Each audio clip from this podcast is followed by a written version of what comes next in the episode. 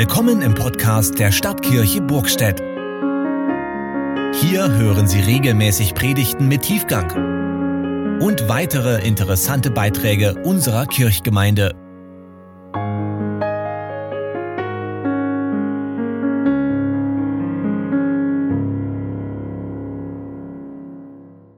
Die Lesung für den heutigen Gottesdienst ist zugleich Predigtext und steht bei Johannes im dritten Kapitel. Es war ein Mensch unter den Pharisäern mit Namen Nikodemus, ein Oberster der Juden.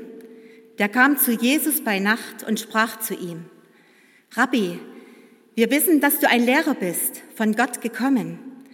Denn niemand kann die Zeichen tun, die du tust, es sei denn Gott mit ihm. Jesus antwortete und sprach zu ihm, Wahrlich, wahrlich, ich sage dir, wenn jemand nicht von neuem geboren wird, so kann er das Reich Gottes nicht sehen. Nikodemus spricht zu ihm, wie kann ein Mensch geboren werden, wenn er alt ist? Kann er denn wieder in seiner Mutter Leib gehen und geboren werden? Jesus antwortete ihm, Wahrlich, wahrlich, ich sage dir, wenn jemand nicht geboren wird aus Wasser und Geist, so kann er nicht in das Reich Gottes kommen. Was aus dem Fleisch geboren ist, das ist Fleisch. Und was aus dem Geist geboren ist, das ist Geist. Wundere dich nicht, dass ich, dass ich dir gesagt habe, ihr müsst vom Neuen geboren werden. Der Wind bläst, wo er will, und du hörst sein Sausen wohl. Aber du weißt nicht, woher er kommt und wohin er fährt. So ist ein jeder, der aus dem Geist geboren ist.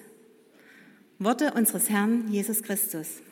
Liebe Gemeinde, liebe Jubelkonformanten, ein Online-Artikel aus der neuen Züricher Zeitung hat mich in der vergangenen Woche ziemlich bewegt. Dort habe ich gelesen, Bill und Melinda Gates stehen für einen Trend. Nicht für den Trend, dass alle von uns jetzt plötzlich Milliardäre wären, das wäre auch schön. Nein, in dieser Zeitung steht, Immer öfter lassen sich Paare in späteren Jahren scheiden, weil sie sich sagen, das kann es noch nicht gewesen sein. Die Zahl der Scheidungen mit 50, 60 oder 70 nimmt zu. In den USA hat sie sich innerhalb von 30 Jahren verdoppelt. Es ist nicht immer Untreue im Spiel. Man will noch einmal etwas erleben, sich wieder lebendig fühlen. Der Entscheid zum späten Alleingang scheint von der Angst getragen, etwas zu verpassen, vom Leben abgehängt zu werden, die letzte große Party auszulassen. An der Seite des immer gleichen Menschen bringt man sich offenbar um die Möglichkeit, ein anderer zu sein. Es droht der Scheintod durch Gewohnheit. Es geht uns so gut, dass dem individuellen Glücksanspruch bereits die liegen gebliebenen Socken des anderen in die Quere kommen. Es wird zum Auftrag, sich selbst zu verwirklichen, ohne Rücksicht auf das, was man zu zweit aufgebaut hat. Interessant dabei, Männer entfalten sich nach einer Trennung eher in Richtung neue Liebe, die Frauen entdecken die Liebe zu sich. Das ist ebenfalls statistisch erfasst Männer ab 50 heiraten viel häufiger ein zweites Mal, während die Frauen allein bleiben. Eine Frau im mittleren Alter nutzt den Moment, ihrem Leben eine neue Richtung zu geben, zu reisen, ein Business aufzuziehen und nur auf mich zu hören. Soweit der zitierte Zeitungsartikel. Nun ist es gerade in einem Jubelkonfirmationsgottesdienst immer etwas riskant, so in die Predigt einzusteigen. Es könnte ja sein, der jemand unter uns weilt, der einen solchen Weg in den letzten Jahren gegangen ist und sich jetzt fragt, ob er oder sie befürchten muss, dafür persönlich angegriffen zu werden. Das wird nicht der Fall sein. Vielleicht ist auch jemand hier, der von seinem Partner oder seiner Partnerin sitzen gelassen wurde und nur noch hofft, dass all die furchtbaren Gefühle jetzt bitte nicht wieder aufgewühlt werden. Aber auch ein großes Empörungsszenario im Sinne von, wie können Sie nur, das würde mir doch nie passieren, wäre aus meiner Sicht hier fehl am Platze. Nein, ich möchte an dieser Stelle nicht moralisch urteilen. Ja, ich bin der Auffassung, dass es mindestens meistens, wenn nicht gar immer, ein echtes Drama für alle Beteiligten und deren Freunde ist, wenn eine Ehe zerbricht. Und ich bezweifle auch ernsthaft, ob die gesuchten neuen Wege am Ende dann wirklich auch dorthin führen, wenn man sich, was man sich von ihnen verspricht. Ich möchte nicht die einzelnen Aussagen des Zeitungsartikels auf ihre Richtigkeit hin analysieren. Aber was mich am meisten nachdenklich gemacht hat, das sind die Sätze, man will noch etwas erleben, sich wieder lebendig fühlen. Der Entscheid zum späten Alleingang scheint von der Angst getragen, etwas zu verpassen, vom Leben abgehängt zu werden, den Scheintod durch Gewohnheit zu sterben. Dahinter stecken ja echte Nöte und ernste Fragen. Wie kommt denn wieder Leben ins Leben? Wie können wir dem Scheintod durch Gewohnheit entgehen? Wie schaffen wir es, als Eheleute bis zum Ende zusammenzubleiben, wenn der Alltag seine Spuren bei uns hinterlässt und sich so manches einschleift und abnutzt? Ist mitten im Leben ein echter Neustart möglich und kann die Kraft dafür womöglich von außen kommen? Wie alt war eigentlich Nikodemus, als er zu Jesus kam? In dem Gespräch, das er suchte, sagte Jesus zu ihm einen schwer verständlichen, geheimnisvollen Satz. Wenn jemand nicht von neuem geboren wird, so kann er das Reich Gottes nicht sehen. Und Nikodemus entgegnete, wie kann ein Mensch geboren werden, wenn er alt ist? Vielleicht meinte er damit auch sich selbst. Wie alt war Nikodemus, als Jesus zu ihm kam? Vielleicht 60 Jahre oder älter. Texte aus der damaligen Zeit lassen erkennen, dass das Erreichen des sechsten Lebensjahrzehnts Alter und Lebensmittel, Ältestenstand und jüngere Gemeindeglieder voneinander schied. In einem dieser Texte, es ist kein Bibeltext, heißt es, mit 50 Jahren zum Rat, mit 60 zum Alter, mit 70 zum Kreisenalter und danach wie gestorben und fortgegangen und geschwunden aus der Welt. Huh. Heute werden wir im Durchschnitt deutlich älter und man müsste diesen Text sicherlich noch etwas erweitern und ergänzen, vielleicht sogar korrigieren. Aber Nikodemus, und wir müssen ja die Maßstabe von vor über 2000 Jahren anlegen, hatte wohl ein gewisses Alter und er hatte wohl die Alterskrise, die viele zwischen so Mitte 40 und 60 heimsucht, schon hinter sich. Die Höhe des Lebens ist überschritten, da wird man schon mal unruhig, die Kräfte nehmen ab manche Möglichkeiten auch und man wird sich eher bewusst, dass es eben Grenzen gibt. Viele fragen sich doch auch heute mit 50, 60 oder 70, das soll es gewesen sein? Eine gewisse Unsicherheit über den Sinn des Daseins und das Lebensziel macht sich bemerkbar. Bilanzgedanken drängen sich auf. Gegenüberstellungen von, was war gut und was war schwer, was war falsch und was war richtig. In früheren Generationen, wenn auch nicht bei allen Menschen, schob sich dann die Frage in den Vordergrund, wie finde ich mich mit der Gewissheit ab, dass ich einmal gehen muss? Wenn sie fromm waren, dann fragten sie auch, was wird danach sein? Wo komme ich denn hin? Wird Gott mich aufnehmen? Wie gelange ich ins ewige Leben? Oder biblisch, was muss ich tun, dass ich das ewige Leben ererbe? Heute ist das etwas anders, zumindest im Allgemeinen. Heute liegen bei vielen eher andere Fragen oben auf, die auch nicht unwichtig sind.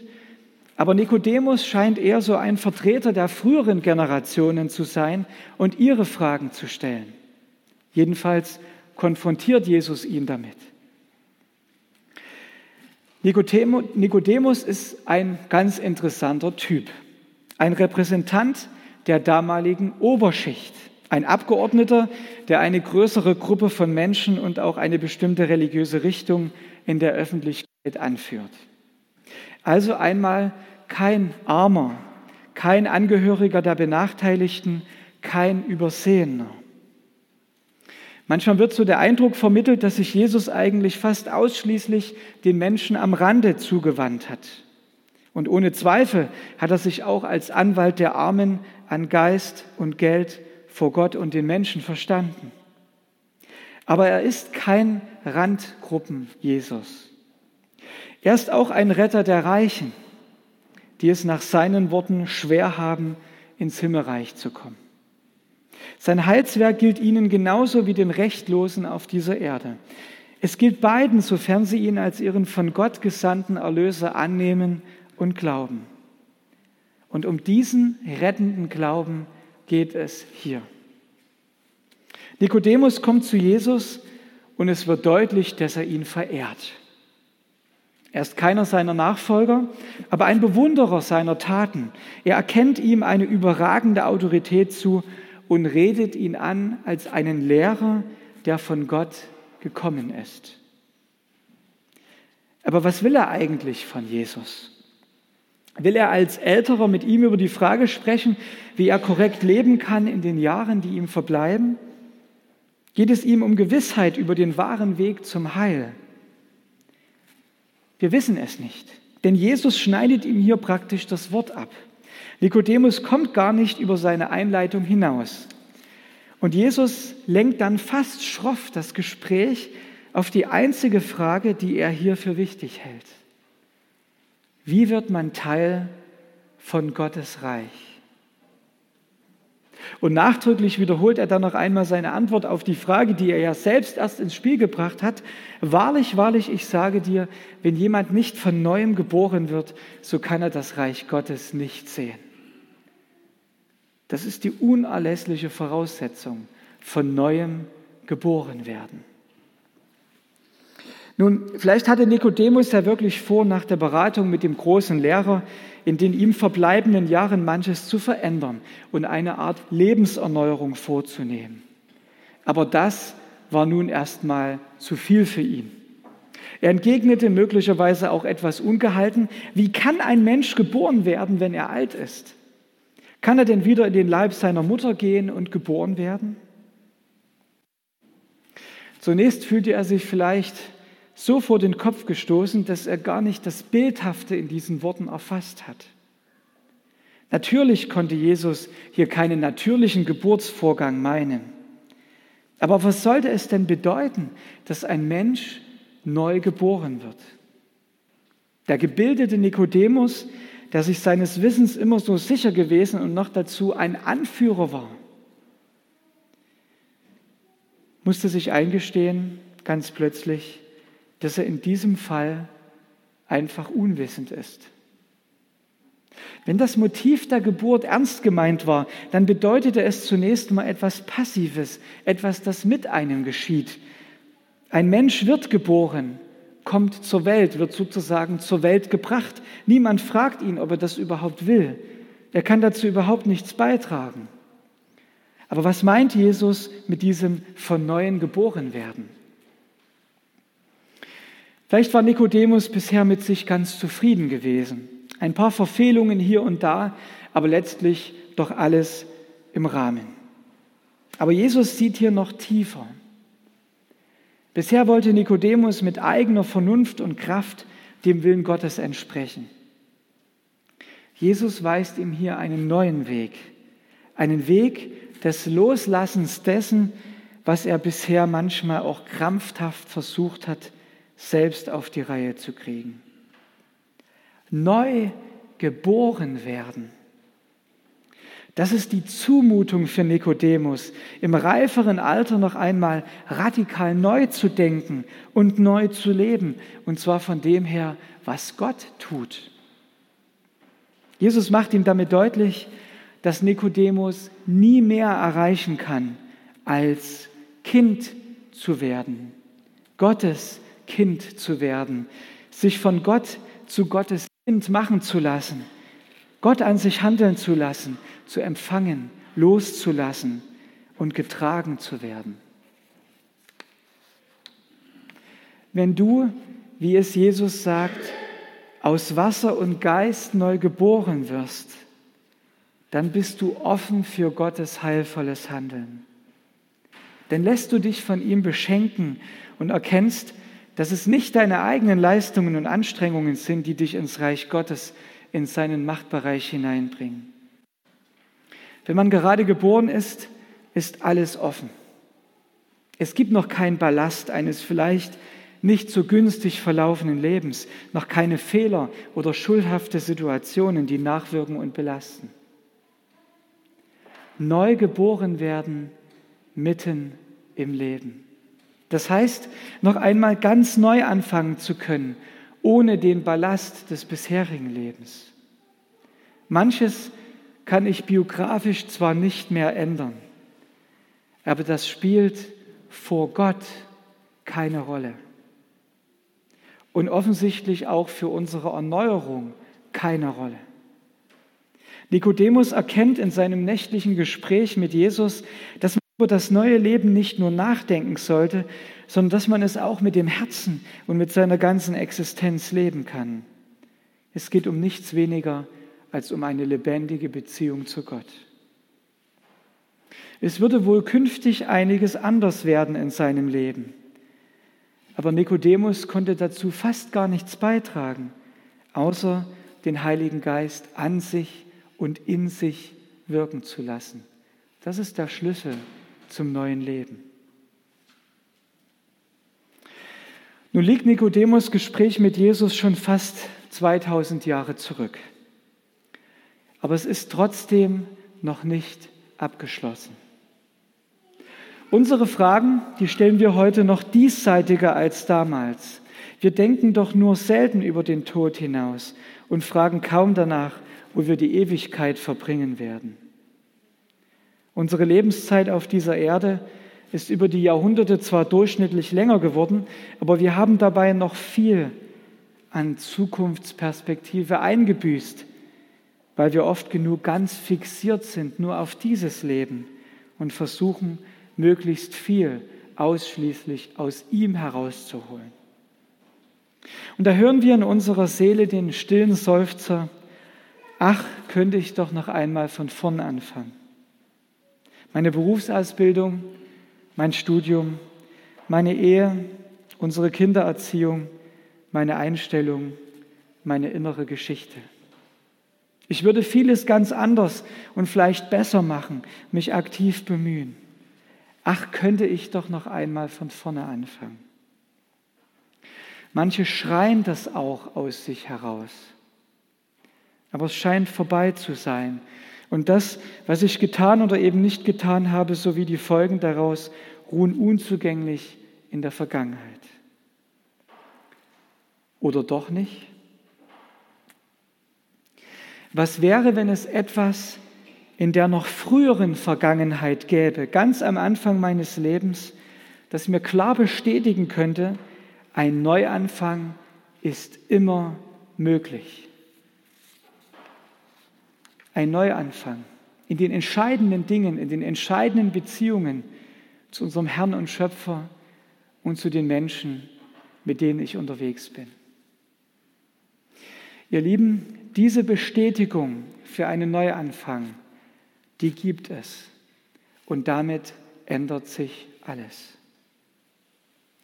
Wir haben die Band heute extra ein Stück hinter dem Taufstein platziert, damit den alle gut sehen können und sich unsere Jubilare dann auch vor und neben ihm aufstellen können. Wo die allermeisten von euch wurden als ganz kleine Kinder getauft. Ganz am Anfang deines Lebens wurde dir zugesprochen, dass Gott mit dir ist, dass sein Geist in dir wirksam werden will. Jeder Getaufte wurde getauft und war ganz passiv dabei. Später hast du dann selbst entschieden, ob du in einer lebendigen Beziehung mit Gott leben möchtest. Du hast Ja zu Gott gesagt bei deiner Konfirmation. Vielleicht hast du ihn auch im Laufe der Jahre links liegen gelassen. Aber Gott hat dich nie vergessen. Er hatte dich immer im Blick und ist mit dir gegangen. Und deine Taufe sein Ja zu dir, sein Wirken an dir bleibt die Grundlage deines Lebens. Solange wir auf dieser Welt unterwegs sind, können wir zu unserer Taufe zurückkehren, in der uns das neue Leben zugesprochen wurde. Der Taufstein zeigt, wem die Sünden mit Wasser abgewaschen und vergeben sind, wer auf den Namen des dreieinigen Gottes getauft und an ihn überschrieben ist und wer vom Heiligen Geist im Glauben geführt wird, der ist geistlich von neuem geboren. Geboren nicht zum Tod wie bei der biologischen Geburt, sondern geboren zum Leben, das auch der Tod nicht töten kann. Deine Wiedergeburt, das ist das neue Leben, das du vom Schöpfer als Gabe des Heiligen Geistes empfangen hast und im Glauben an Jesus Christus lebst. Das neue Leben ist als Anfang mitten in dein Leben hier hineingesetzt. Du kannst dich jederzeit darauf beziehen und du kannst täglich neu beginnen. Jeder von uns kann das. Achte auf die Berührungen des Heiligen Geistes, wenn Gott durch ihn in dein Leben hineinwirkt. Und setz dich seinen Wirken aus, indem du sein Wort liest, die Bibel, indem du mit ihm redest, betest, indem du die Gemeinschaft seiner Gemeinde suchst. Ich komme zum Schluss. Wie kommt wieder Leben ins Leben? Wie können wir dem Scheintod durch Gewohnheit entgehen? Wie schaffen wir es, als Eheleute bis ans Ende treu zusammenzubleiben, wenn der Alltag seine Spuren bei uns hinterlässt und sich so manches einschleift und abnutzt? Ist ein echter Neustart möglich? Ja, er ist möglich mit Gottes Hilfe. Wenn du dich von seinem Heiligen Geist bewegen lässt. Gott hat sein großes Ja zu dir längst gesprochen. Und du darfst jeden Tag, auch heute, neu dein kleines Ja zu ihm sagen und es leben. Amen. Und der Friede Gottes, welcher größer ist als alle unsere Vernunft, bewahre eure Herzen und Sinne in Christus Jesus, unserem Herrn. Amen.